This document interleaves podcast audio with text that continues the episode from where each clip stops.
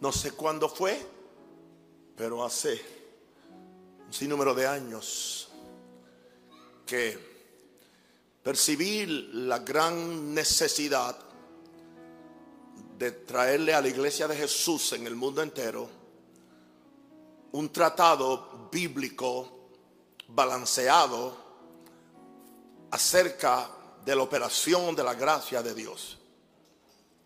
Y se recoge en las páginas de este tomo que se llama La riqueza de su gracia. Y creo que es el momento cuando debo traer el libro, voy a leerlo, voy a comentarlo si tengo que hacerlo y si no, simplemente con leerlo sería más que suficiente. Le voy a pedir que extiendan sus manos para que la gracia de Dios esté sobre mí, por favor. Pero lo quiero oír orando en voz alta.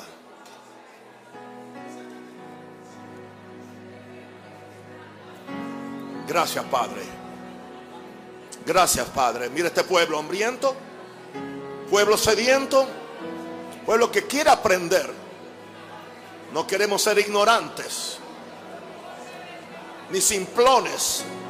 Queremos tener nuestra fe basada en los principios eternos de la Santa Escritura.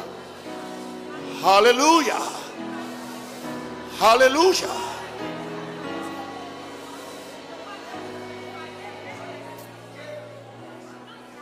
Gracias, Padre. Gracias, Padre.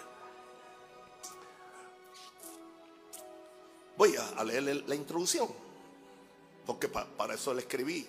Muchas veces la gente cree que la introducción de un libro no es importante. Le da, es como el aperitivo para usted disfrutar el plato fuerte que viene. Y yo empecé con una pregunta en otro libro sobre la gracia.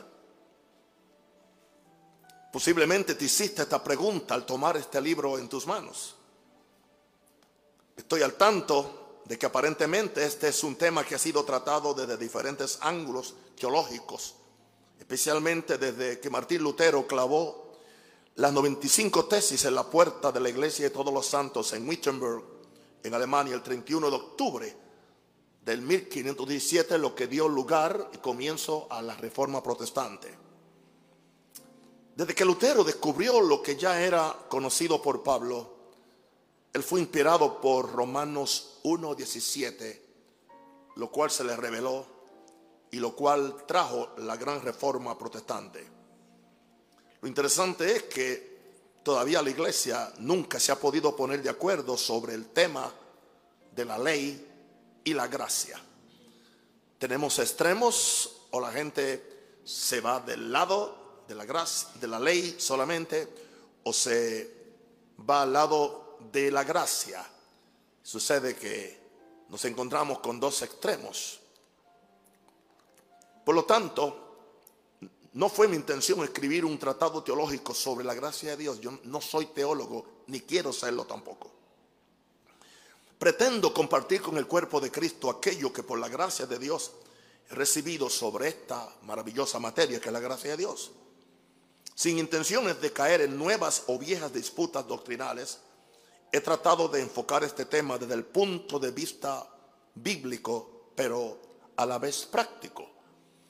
Lo bíblico debe ser práctico y lo práctico debe ser bíblico, por cierto.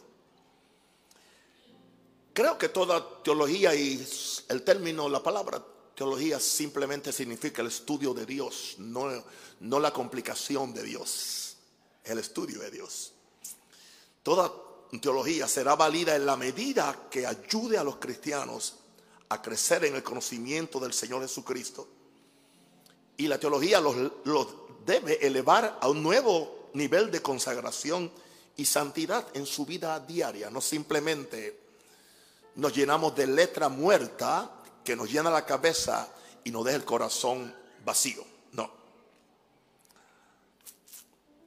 Cualquier enseñanza o libro que no logre esto ha fallado en su intento y hubiera sido mejor que no se escribiera.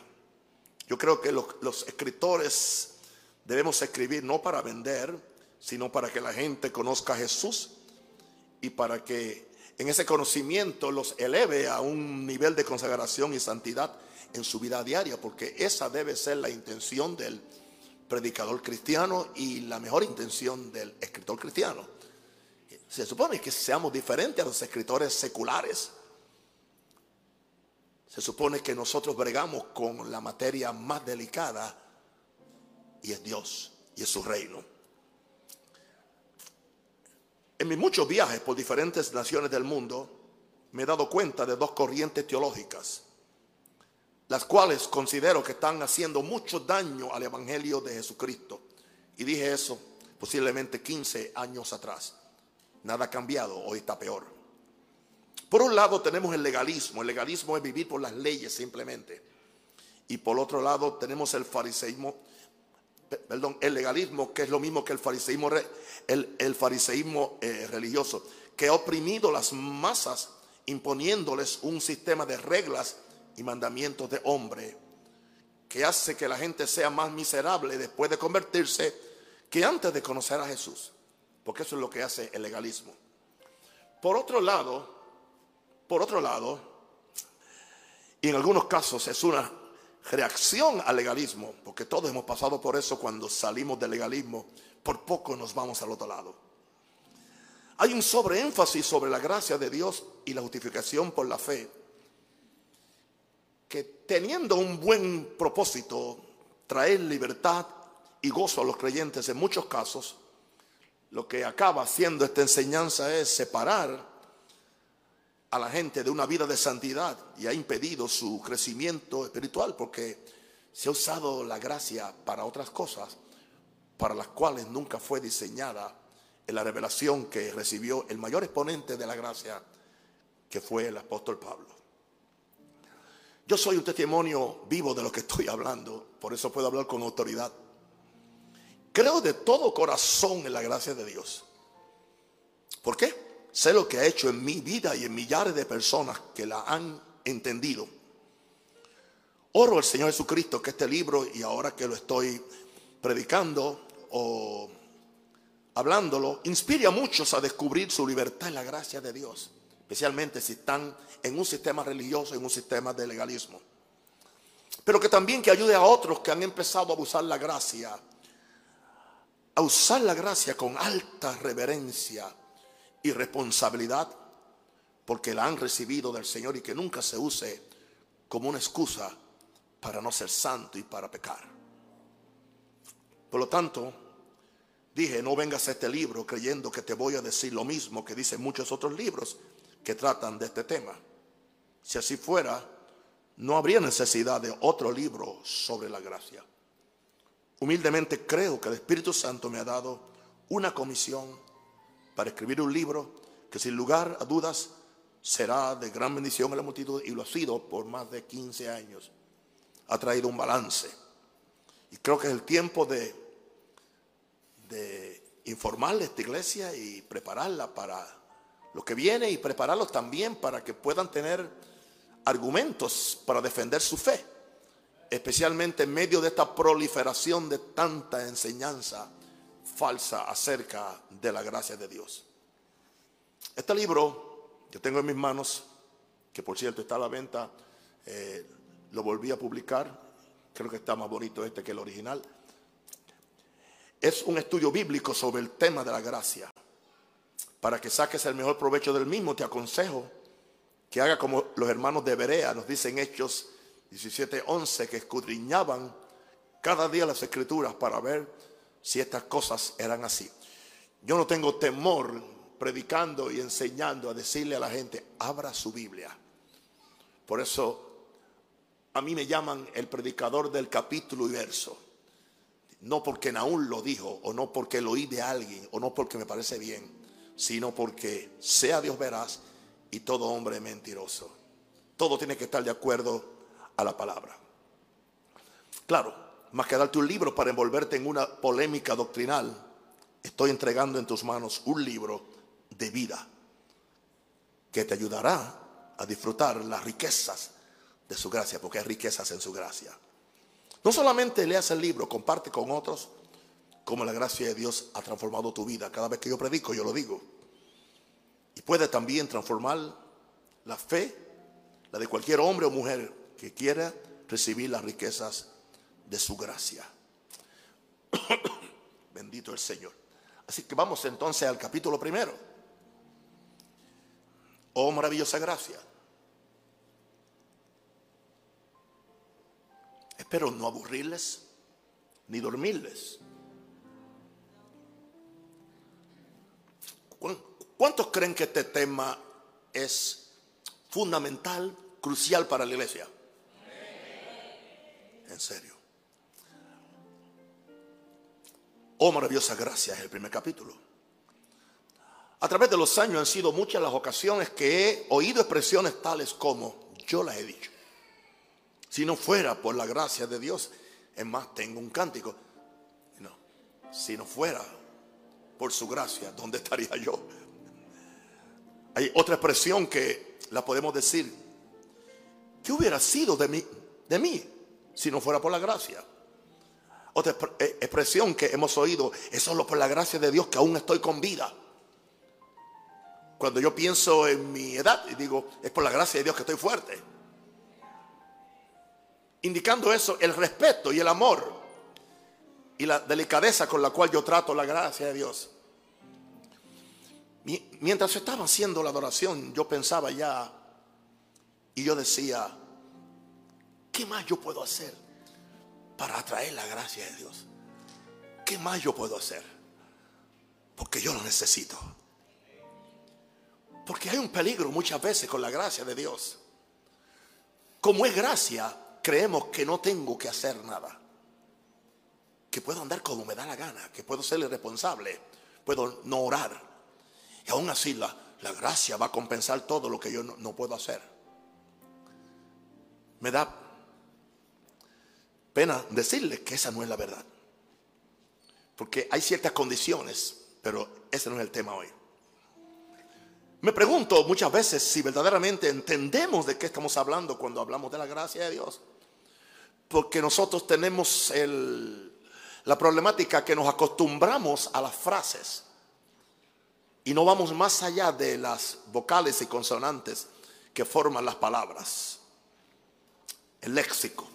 Esto es más que léxico porque las palabras de Dios son espíritu y son vida. Para mí, las expresiones anteriores son algo más que palabras de desahogo.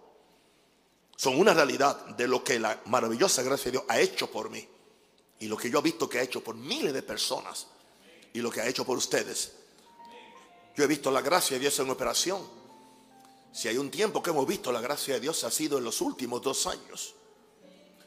La gracia de Dios ha sido suficiente. Estamos de pie. Dios nos ha bendecido. Aleluya. Estamos aquí haciendo su voluntad. Nuestra iglesia no tuvo que cerrarse permanentemente, sino por un margen de tiempo, solamente no porque yo quise, sino porque el pastor Joel no quería que yo fuera a la cárcel. Yo solo, yo lo hubiera mantenido abierta. Considero que es imposible ser cristiano y a la misma vez no estar consciente de cómo la gracia de Dios ha afectado nuestras vidas. ¿Alguien dice amén a eso? Si algo puedo decir que ha influido en mi vida profundamente es la revelación de la gracia de Dios, la revelación. No siempre la predicación, la revelación. Y esto solamente viene por medio del Espíritu Santo. Creo que muchas veces las palabras del idioma español no alcanzan a expresar la transformación que viene a cualquier individuo como resultado de la manifestación de la riqueza de la gracia de Dios. Una pregunta, ¿se ha puesto usted a pensar de dónde usted salió? El pecador empedernido que usted era, el sinvergüenza que usted era o que yo era se pellizca y no, se conoce que usted no es lo que usted era. Se sorprende usted que usted va camino al cielo. Que usted es hijo de Dios. ¿Y qué es la, la gracia de Dios la que ha hecho eso? Wow. Ahora, nos podemos quedar hablando de la gracia de Dios como una bonita idea religiosa o algo bueno para una canción. Es más que eso Otra cosa completamente distinta es experimentar las múltiples bendiciones que se desatan cuando recibimos la gracia de Dios en verdad. Es mi deseo que cada una de las personas que han leído el libro, que van a leer el libro, que van a escuchar estos mensajes o estos discursos de la gracia, puedan ser de alguna forma u otra afectadas por la gloriosa y maravillosa gracia de Dios. Porque por gracia sois salvos por medio de la fe. Permítanme darle un poquito de testimonio que lo doy en el primer capítulo para que la gente me, conociera. Quizás hoy me conocen un poco mejor. Doy la gloria a Dios por haber nacido en un hogar cristiano, donde desde muy pequeño fui expuesto a la palabra de Dios. Mi padre hizo lo mejor que sabía para inculcar en mí los principios de la vida cristiana, por lo cual le vivo profundamente agradecido. Gracias, papá, te amo. Fui criado en una iglesia donde no se escuchaba mucho sobre el tema de este libro. Yo oía la palabra gracia, pero ¿qué es gracia? Punto. Como consecuencia, vivía una vida de culpa y condenación, eso sí. Sí, la seguridad de que era lo suficiente bueno para que Dios me aceptara. Porque ese es el problema, cuando no hay la revelación de la gracia, tú nunca sabes si Dios te ha aceptado. Tengo que confesar que lo que me mantuvo en la fe cristiana fueron tres cosas. El temor a Dios, en primer lugar. Segundo, el temor a mi padre y a la correa 44 que él tenía. Y tercero, y la percepción interior que siempre yo la tenía de que Dios tenía un propósito especial con mi vida. Yo lo tenía sin ver visiones, sin tener sueños, sin tener palabras proféticas. Aleluya. Por eso es que básicamente yo no oigo mucho a Dios. Yo no tengo sueños, no tengo visiones. Lo que a mí me salva es esas percepciones interiores que tengo en mí que son más fuertes que oír la, voz de Dios. Yo sé que Dios es real. Mi Dios es real es real en mi ser. Él me ha lavado con su sangre carmesí, su amor por mí, más que oro es, mi Dios es real, porque lo siento aquí en mi ser. Damos gracias a Dios por su gracia. No fue hasta la edad de 24 años cuando verdaderamente empecé a conocer una dimensión de Dios que nunca había conocido. Ya Dios dejó de ser el juez duro a quien servía más por miedo que por amor. Yo también estuve ahí. Y Dios se convirtió para mí en un padre de amor, gracia y misericordia. Porque la gracia se me empezó a revelar. Algo interesante es que en mi caso particular doy gracias a Dios no le perdí el respeto a Dios, no perdí el temor a Dios. Sino que al entender la gracia de Dios, empecé a amarle y a reverenciarle como nunca lo había hecho antes. A otras personas le causa otro efecto. Creen que es una licencia para pecar o para tratar a Dios como si fuera un primo o un amigo. Ahora tenía un conocimiento balanceado de Dios. Puedo verlo como el Dios santo que aborrece el pecado, regio y fuerte, justiciero, pero también como el Padre bueno que se compadece de los que le aman de corazón. Y ese es el balance que yo enseño y ustedes son resultado de ese balance. La gente cree que si no estamos condenando a la gente, la gente no va a ser santo. Y yo he probado que es una mentira. Yo creo que si le enseñamos la verdad del amor de Dios a la gente, y la verdad de la redención y la verdad de la sangre, la gente va a responder a esa gracia. Y ustedes son la mejor prueba de eso. Dele gloria a Dios por eso.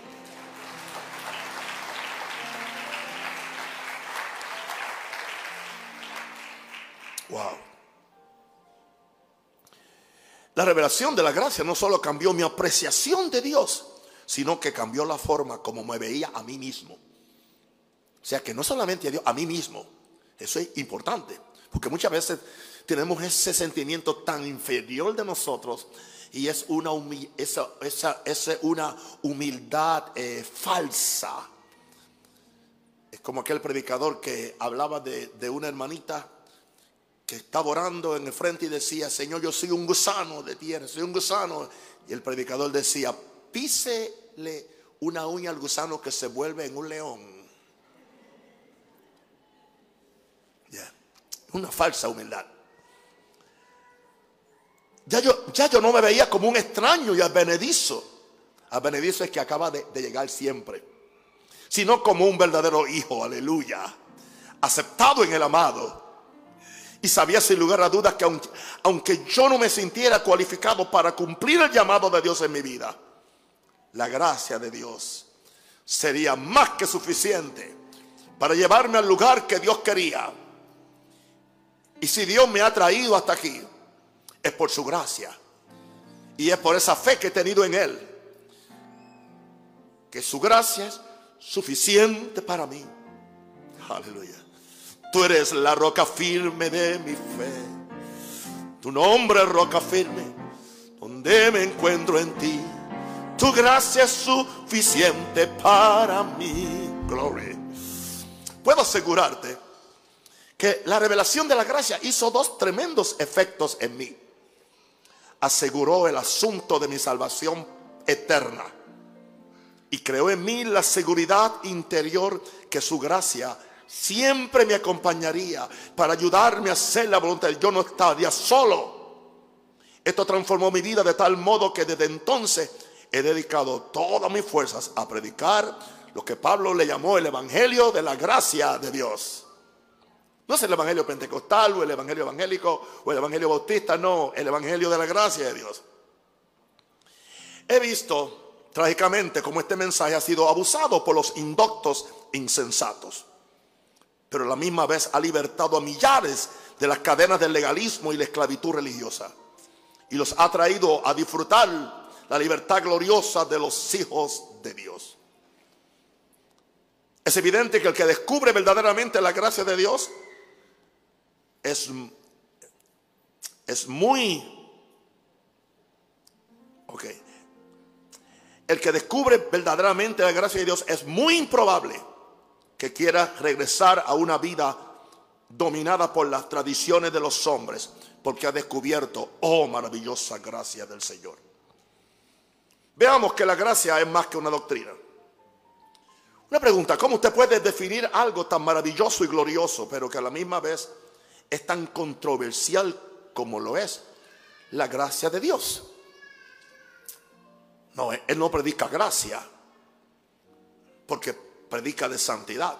No, nunca fue la intención de Dios que aquello que, es de suprema bendición a los hombres se reduzca a una mera idea filosófica o doctrinal. No.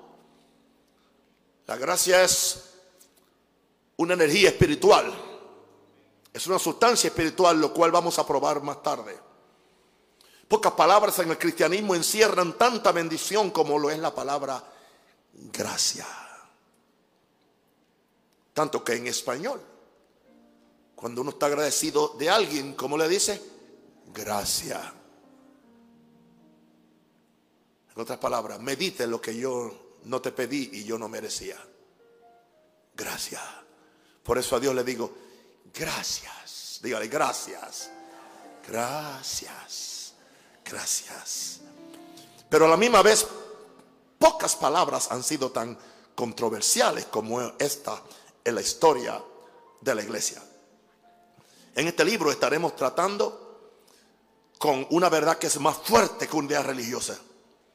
Imagínate qué importante y trascendental debe ser esta verdad que dependiendo de cómo la consideremos puede determinar aún nuestro destino eterno. Si vas a estar en el cielo o vas a estar en otro lugar. Muchas cosas en tu vida dependerán de que tú tengas una revelación clara de cuáles son las abundantes riquezas de la gracia de Dios. Descubrirás que no hay razón para el atraso, pero el fracaso en el Hijo de Dios. Tenemos un Padre que quiere inundarnos con lo mejor del cielo, tanto lo espiritual como lo material. Dele gracias al Padre por eso. Gracias porque tú nos quieres bendecir con tu gracia. Ahora, para que la iglesia perdón, para que la gracia de Dios sea efectiva en el creyente, tiene que convertirse en algo más que una doctrina o un término teológico. Una de las cosas que yo he descubierto en mis muchos años de estudiar la Biblia es que aún aquellos términos o palabras con los cuales creemos que estamos muy familiarizados, tienen una profundidad espiritual que pocos han explorado a plenitud. Esto es así porque las palabras de, de la Biblia son más que ideas o conceptos. Estamos tratando con aquello que Dios inspiró, salió del corazón de Dios y se lo dio a los santos profetas o santos apóstoles. Jesús mismo sabía que las palabras que salían de su boca no eran simplemente doctrinas. En Juan 6:63 Jesús comunicó las palabras que yo os he hablado son espíritu y como son espíritu son vida, porque el espíritu es el que da vida. La carne para nada aprovecha. Oh, gloria a Dios. Esa es la gran diferencia entre leer la palabra de Dios con el lente del Espíritu Santo y no a través del lente de la mente humana. Cometemos un gran error interpretando la Biblia si solo nos apegamos a la raíz etimológica de las palabras, o sea, cuál es el significado de las palabras. Y nos olvidamos del significado espiritual que puede haber detrás de las mismas. Cuando estaba escribiendo este libro, le estaba orando a Dios que yo pudiera comunicar algo sobre la gracia de Dios que abarque más allá del simple significado de la palabra en hebreo, griego, español. Y cada vez yo estoy escribiendo un libro ahora, nadie va a saber el título hasta que salga.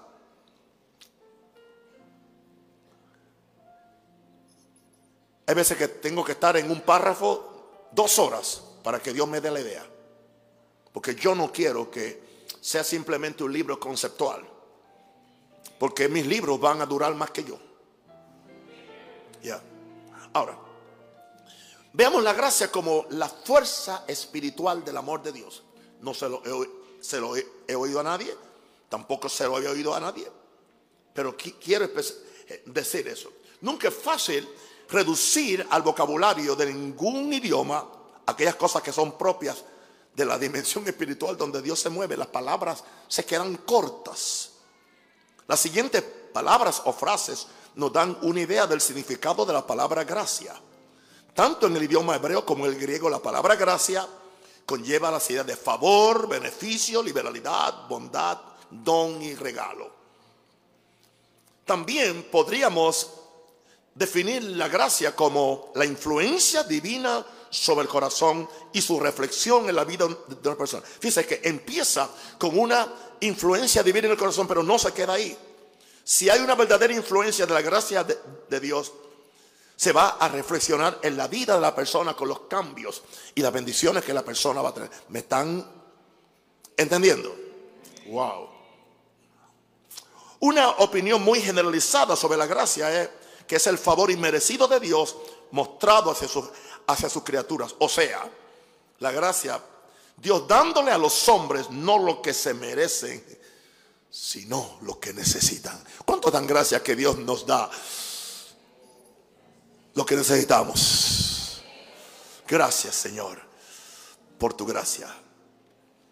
Todo lo que hemos dicho hasta ahora describe la gracia de Dios, pero nunca va a incluir en su totalidad, y no importa los libros que yo escriba, nunca va a agotar el tema. Lo que la gracia de Dios es y puede hacer a favor de los hombres. Podemos decir que la gracia de Dios es una fuerza espiritual que se origina en Dios, fuerza, y afecta la vida de los hombres y mujeres que la reciben. Me atrevería a decir que ha sido la gracia de Dios lo que ha distinguido los tratos de Dios con los hombres en todas las edades. Porque hay muchas veces una dificultad o una equivocación de creer que la gracia de Dios solamente aparece con Pablo y que, y que en el Antiguo Testamento no había gracia. Vengo a decirle que Dios ha sido siempre un Dios de gracia. La primera manifestación de esa gracia aparece cuando el hombre y la mujer pecaron contra Dios. Y Dios, que pudo exterminarlos inmediata y automáticamente, no lo hizo. Fue donde ellos primero los enfrentó con el pecado, pero después que hizo eso, hizo un sacrificio por ellos, mató corderos. Y esos corderos era para derramar la sangre que hiciera expiación por el pecado que acaba de hacer. Dios fue el primero que empezó a hacer sacrificios. Y después de eso, con la piel de los corderos, Dios empezó a hacerle, le hizo túnicas con las cuales lo vistió. Esas túnicas son un significado de vestidos por la justicia de Dios. Así que Dios fue el primero que extendió gracia libremente. Si Dios no hubiera extendido gracia, los hubiera matado. Si Dios, Dios tenía el derecho a extender justicia y no lo hizo. Prefirió que la gracia triunfara sobre la justicia. Y eso es lo que Dios prefiere. No para que lo abusemos, sino para que lo recibamos.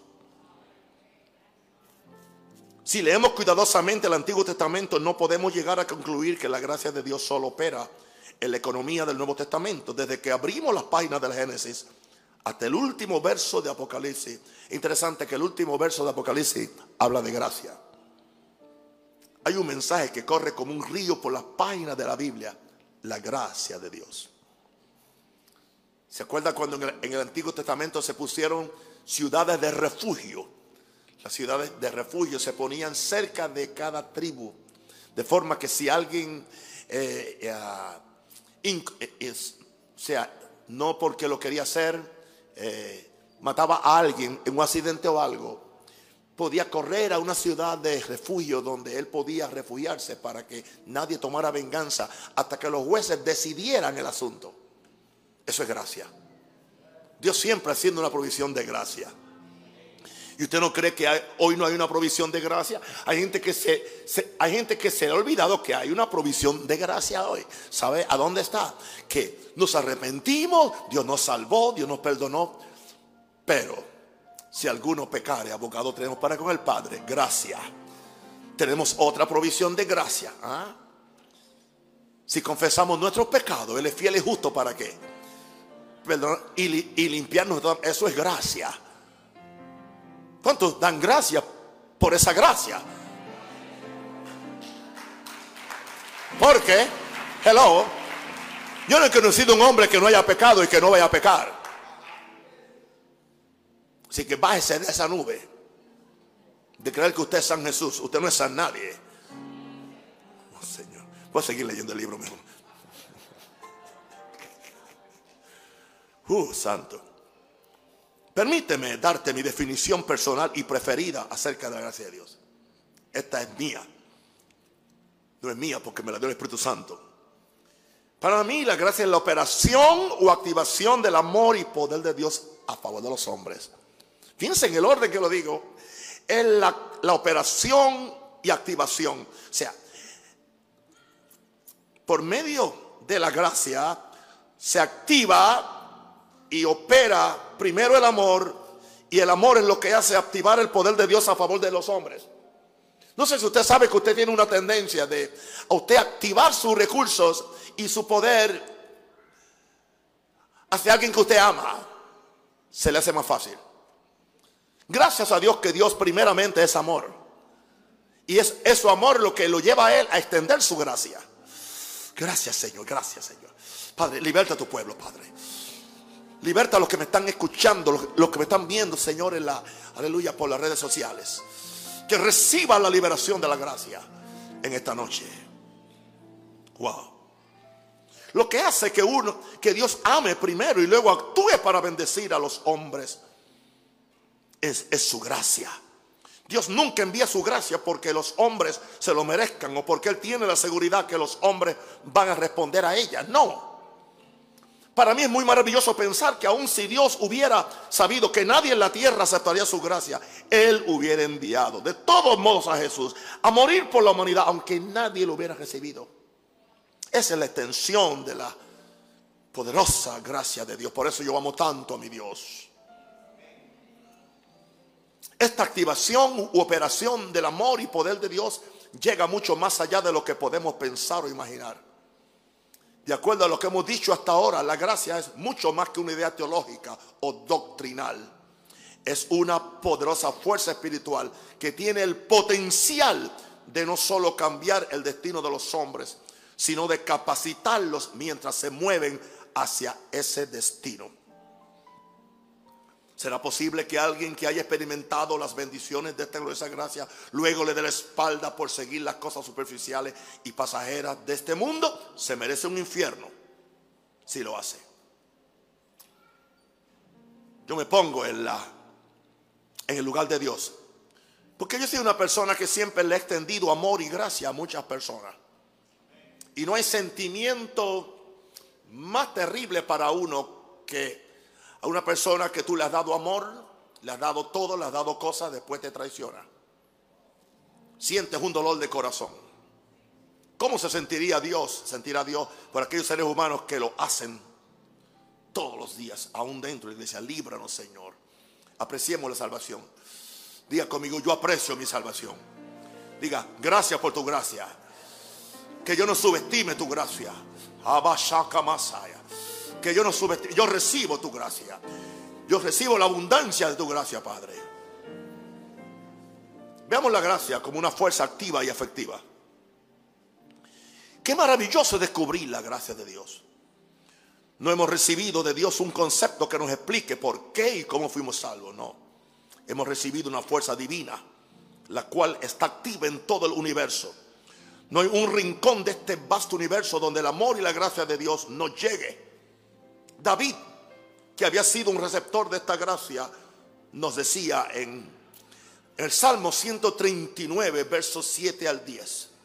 Está hablando del interés que Dios tiene en sus criaturas. Y en el Salmo 137, 7 al 10 dice, ¿a dónde me iré de tu espíritu? ¿A dónde me esconderé de tu presencia? Si subiera a los cielos, allí estás tú. Y si en el Seol hiciere mi estrado, he aquí allí tú estás. Si tomare la sala del alba y habitar en el extremo del mar, aún allí me guiará tu mente y me asirá tu diestra. Ya que digo esto, indica esto que la gracia de Dios es irresistible, como algunos teólogos han dicho, especialmente Juan Calvino. Si esto fuera así, entonces todos los hombres serían salvos, aún sin necesidad de predicar el Evangelio. Siendo la gracia una fuerza tan activa y poderosa, queda de los hombres creer en ella y recibirla.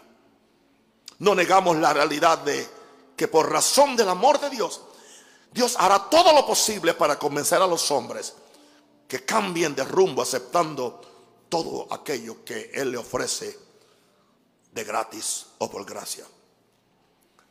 He dicho siempre que Dios no es como erróneamente lo presentan algunos predicadores. Él no es el Dios que está haciendo todo lo posible para enviar a la gente al infierno, sino por el contrario. Él provee los medios de gracia, yo le llamo, para convencer a los hombres que acepten a su Hijo Jesús y pasen una eternidad con Él. Señor Jesús, yo quiero darte gracias, porque es por tu sangre que tengo derecho al cielo. Y yo he recibido, Señor, ese perdón. Y no tengo nada de qué gloriarme y me resta un largo caminar en obediencia y en fe para algún día. Cara cara espero verle más allá del cielo azul. Aleluya. Cara cara en plena gloria he de ver a mí Jesús. Veamos el poder de la gracia. No hay pecado o circunstancia que pueda impedir la manifestación de la gracia de Dios. Es tanto así que la Biblia dice al respecto en Romanos 5:20, Romanos 5:20, mas cuando el pecado abundó, sobreabundó la gracia. Wow. Cuando el pecado abundó, sobreabundó la gracia. La misma presencia o actividad demoníaca no impide que la gracia de Dios se revele. Por esta razón yo soy muy cuidadoso que cuando haya una circunstancia que se siente cerrada, yo no empiece a celebrar lo que el diablo está haciendo, reconociéndolo. Sino que yo me humille ante la gracia de Dios y yo pida que su gracia se, se manifieste para que De eso vamos a ver en, otras lecciones, como la gracia de Dios es la mejor, es lo más fácil para tú poner al diablo bajo tus pies. Por experiencia sé que lo opuesto, mientras más fuerte es la oposición de Satanás en una situación, más grande será la manifestación de la gracia de Dios. Más grande recibe eso. Cuando tú sientas, aleluya, que el diablo te está oponiendo. Cuando tú sientas la resistencia, cuando tú sientas que todo está, ¿entiendes? Difícil. Y yo he vivido así. Tengo temporadas así y hay veces que me duran por semanas. Y saben una cosa, ustedes ni lo notan.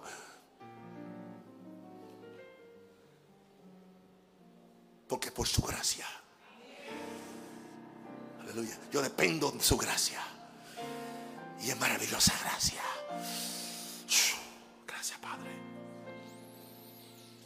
¿Se acuerda? La oposición de Pablo era terrible, un aguijón en la carne. Bástate mi gracia. Porque mi poder se perfecciona ¿Sabes que una cosa que es incongruente aparentemente? Que Dios le diga a un hombre que está padeciendo, es bueno que esté débil. Porque es ahí que mi poder se va a manifestar. Yo creo que eso nos puede enseñar a ser sanados de cualquier enfermedad. Le estamos proveyendo a Dios una oportunidad para que avergüence a Satanás y nos corone a nosotros de gracia y de gloria. Aleluya.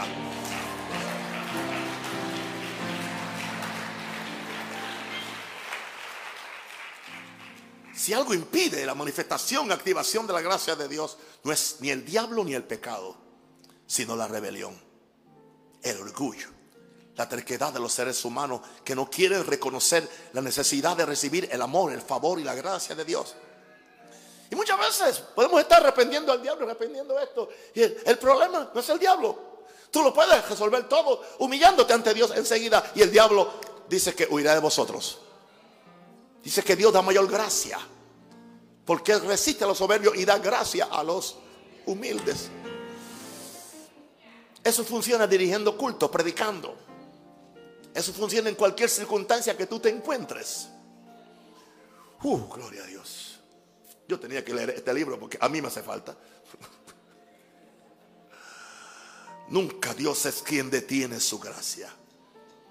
Sino, como dice Romanos 1.18, son los hombres que detienen con injusticia la verdad. Tu injusticia detiene la verdad de la gracia de Dios.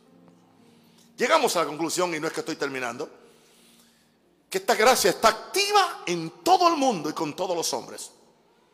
Gloria a Dios que no solo la gracia está activa, la gracia es efectiva en los hombres y mujeres que la, reciben.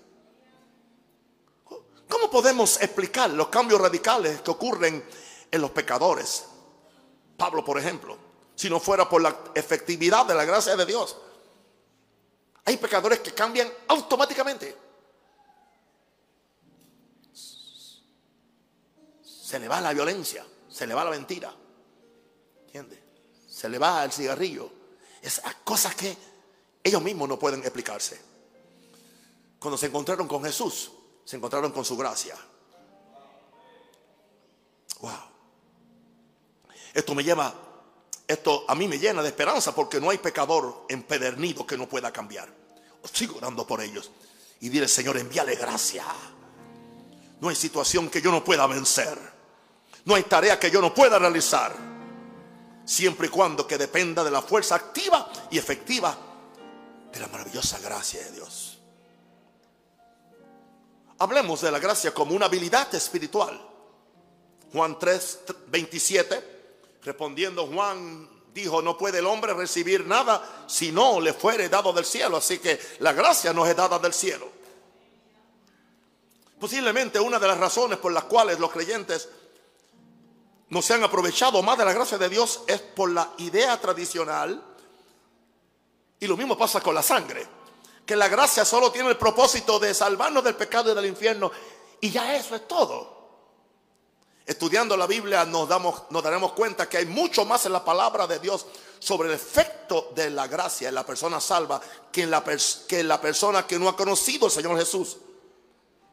¿De qué nos serviría la gracia si después que somos salvos nos deja a la merced del mundo, del diablo y las circunstancias? En esto estriba el problema fundamental de millares de cristianos que creen que pueden vivir la vida cristiana en una forma diferente a como la recibieron. Nunca.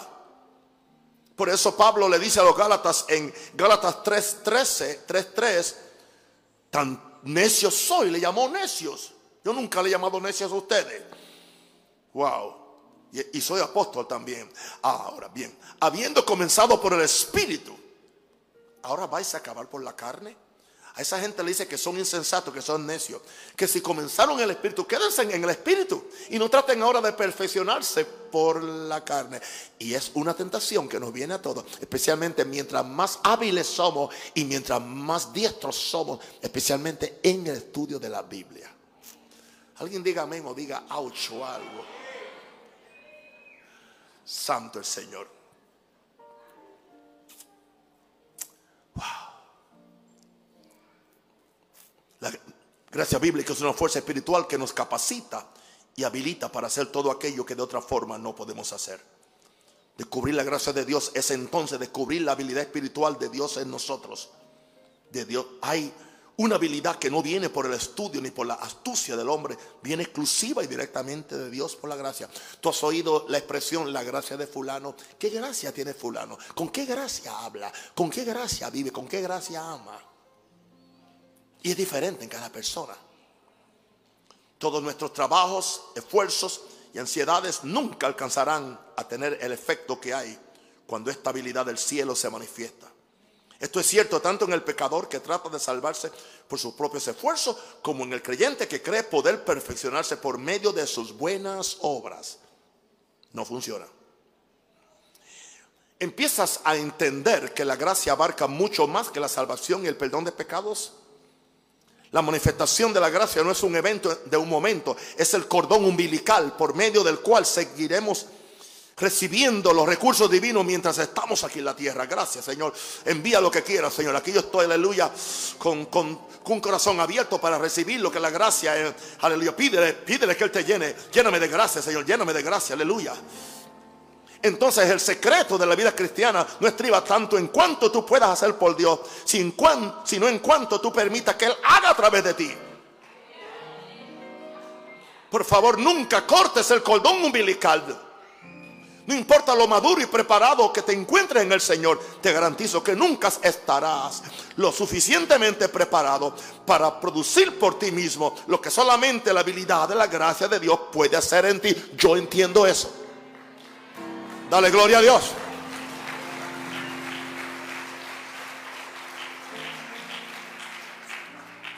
Quiero que ahora abran el corazón y abran los oídos porque voy a, usar una, una, una frase que casi no se, no la usan los teólogos y le tienen miedo. Se llama sustancia espiritual. Yo creo que la gracia es una sustancia espiritual. Es que la, la gente cree, bueno, bueno, el libro de cartón tiene sustancia espiritual, pero la gracia, no, la gracia es solamente un espíritu. Vamos a ver. No dejes que la expresión sustancia espiritual te asuste. Es un poco difícil para los que tienen una visión materialista del mundo pensar que puede haber sustancia sin haber materia. Aleluya. Ah, no hace falta materia para que haya sustancia. Hay verdadera sustancia en las cosas del espíritu no tan solo en las cosas del mundo material.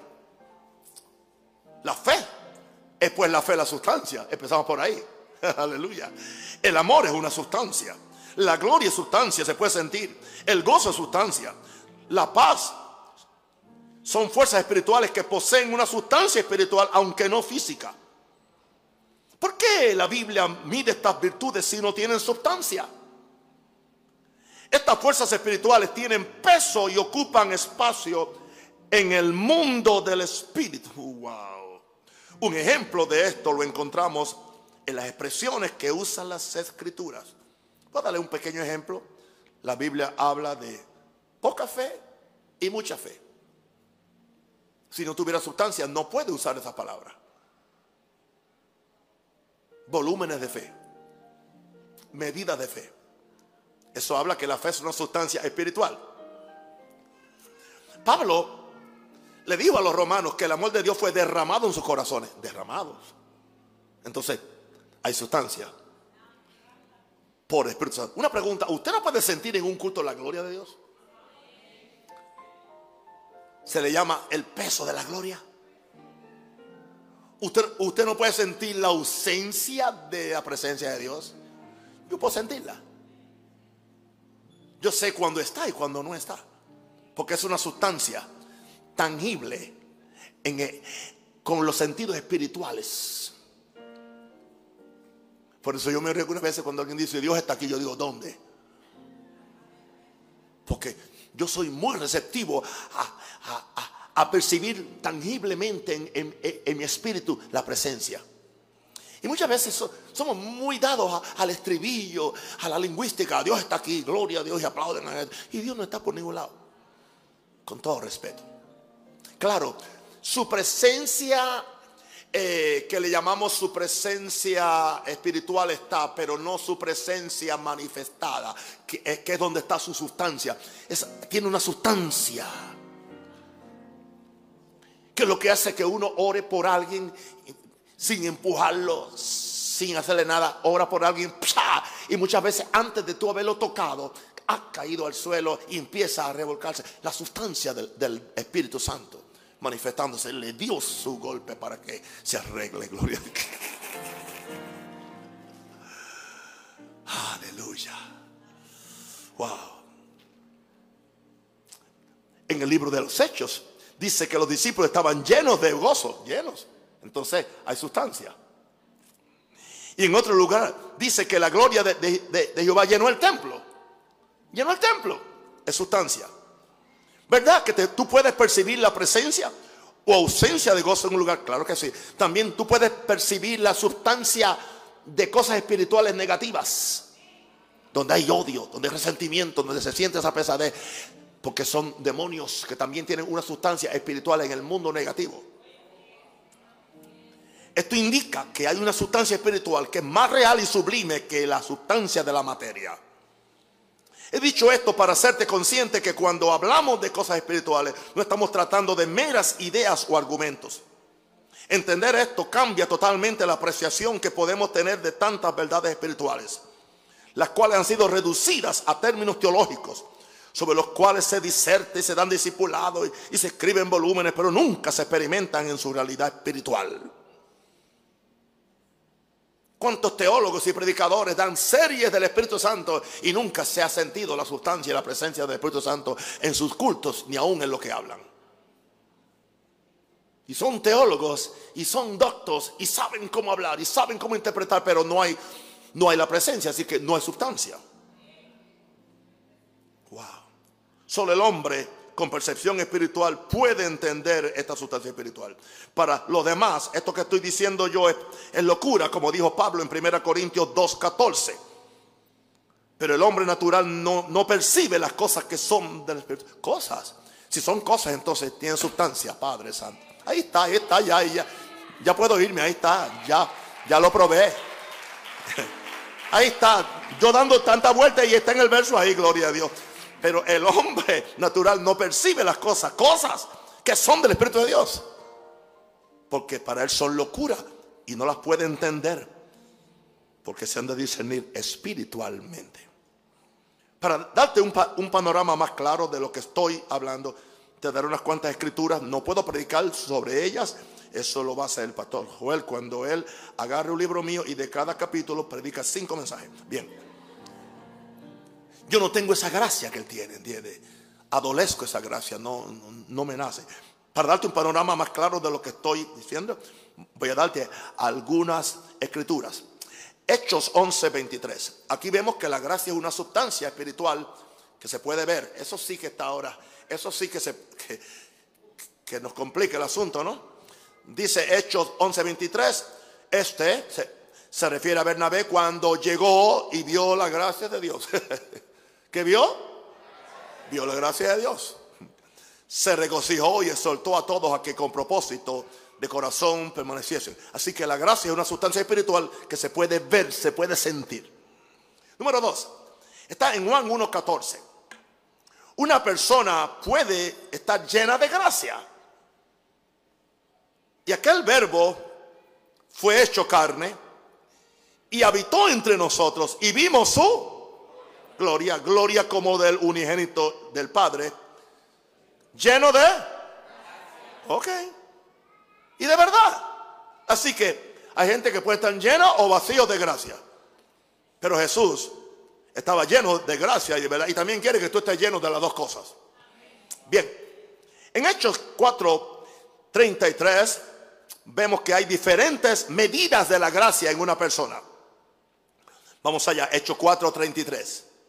Y con gran poder los apóstoles daban testimonio de la resurrección del Señor Jesús y abundante gracia era sobre todos ellos. O sea que la gracia puede abundar o puede escasear. Toda verdad es relativa, ¿no? Gloria a Dios abundante gracia era sobre todos ellos. Así que hay diferentes medidas de gracia. Usted sabe que hay gente que se le manifiesta la gracia.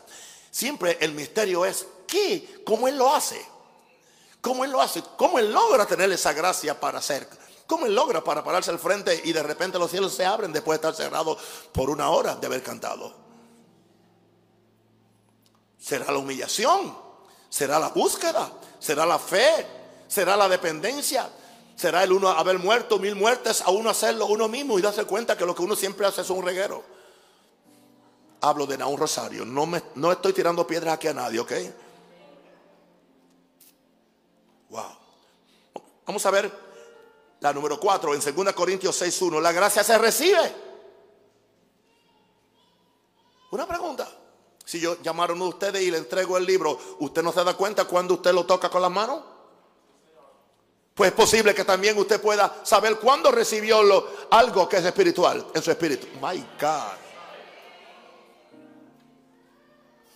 Yo estoy leyendo en este mes, eh, en, mis meditaciones por la mañana y por la tarde, porque tengo el, volumen doble eh, en carpeta dura, que para eso fue que lo hice, pero alguien más quiso que, también eh, lo, trajera para los que quieren tener el volumen y hacerlo un collector item, coleccionarlo y es el de, el de Jesús. Y después el de la vida. Wow. Cuando yo estoy leyendo eso, me doy cuenta que prácticamente yo no escribí eso, hermano. Y no me estoy haciendo el súper espiritual.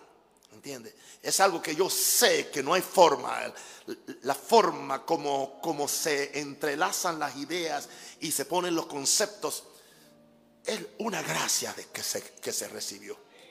Por eso yo muchas veces espero recibir una gracia para yo poder escribir un libro, porque si no, es simplemente una copia, cortar y copiar. Yo no quiero escribir libros cortando y copiando. Copy and paste. La gracia se recibe. Así pues, nosotros como colaboradores, colaboradores suyos, dice Pablo, os exhortamos también a que no recibáis en vano la gracia de Dios Así que si la gracia de Dios viene, recíbela con mansedumbre. Y después que la tienes, no te gloríes en ella. Y después que la tienes, no la uses para compararte con otro y hacerte superior. Porque en ese momento desaparece de ti. Guárdanos, oh Dios. Yo creo que yo soy un predicador bastante balanceado, ¿verdad? ¿Alguien cree que soy extremista? o No, no, nadie. No lo diga si lo cree tampoco. Usted sabe que no. Número 5. La gracia de Dios acompaña a, nos puede acompañar. Primera Corintios 16, 23. O sea que tú puedes bendecir a alguien con la gracia. Wow. Diga, wow. Wow. ¿Qué dice Corintios 16, 23? La gracia del Señor Jesucristo esté con vosotros. Tú le estás deseando a alguien, le estás dando una bendición. Wow. Así que es una fuerza espiritual, es una sustancia poderosa. Número 6.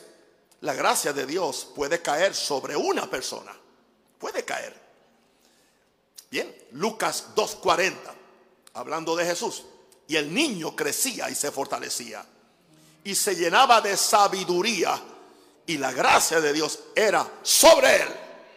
Padre, yo pido que la gracia venga sobre mí. Levanta la mano, dile, dile, Padre, yo pido que esa gracia venga sobre mí. Dele gloria a Dios.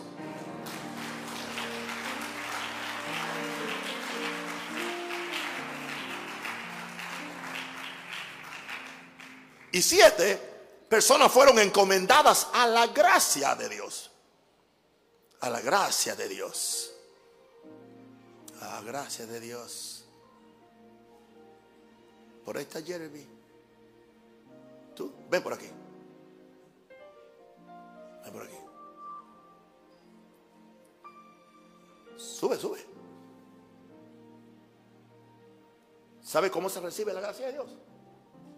Es la misma forma que tú recibes este libro como un regalo.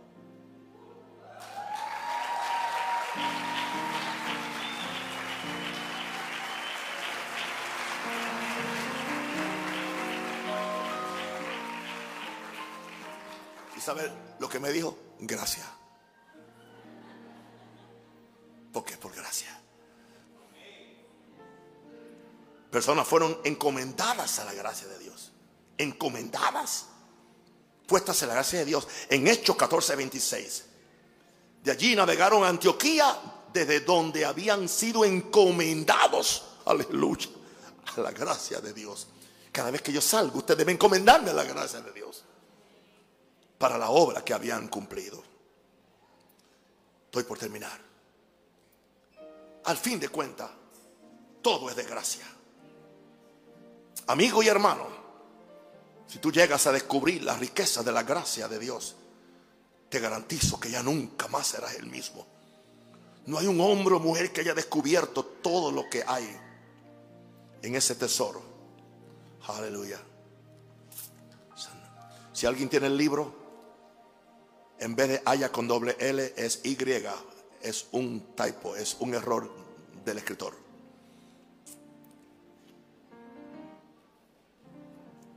Antes que alguien me lo corrija, ya, yo me, corregí. No hay un hombre que haya, en vez de haya con doble L, es haya con... Yo, sé que ninguno de ustedes ha cometido ese, error nunca. El único error que usted ha cometido es sacarle la A, la H y ponerle la Haya. No hay un hombre que haya descubierto todo lo que hay en ese tesoro de la gracia de Dios. Cada día pidámosle ayuda al Espíritu Santo en esta búsqueda. Este libro no es el fin de esa búsqueda para este escritor, es solo el comienzo. Oh, que el Espíritu Santo levante las manos y ore. Que el Espíritu Santo nos abra los ojos del Espíritu y nos ayude a entender cómo necesitamos la gracia de Dios para vivir en este siglo malo. Y se va a poner peor a medida que, oh, esto fue profético, a medida que nos vayamos acercando al fin de los tiempos, será mayor la necesidad de que la gracia de Dios aumente y opere a nuestro favor. Una revelación que es clave para todo creyente es que Él necesitará la gracia de Dios desde que nace hasta que parta al cielo para estar con el Señor. No hay una esfera o actividad en la vida del cristiano en la cual se pueda funcionar sin la gracia de Dios. En mi opinión personal que no es posible vivir la vida abundante de la cual Jesús habló sin haber recibido la abundancia de su gracia. Gracias a Dios que un día nos salvó por su gracia. Pero gracias también porque su gracia nos, acompañará hasta aquel día que oigamos las palabras de nuestro Señor. Bien, buen siervo y fiel, sobre poco has sido fiel, sobre mucho te pondré. Entre en el gozo de tu Señor, me consiguen sublime gracia del Señor. Sublime gracia del Señor. Permite que la influencia divina de la gracia de Dios bendiga tu vida. Y así podrás bendecir a otros.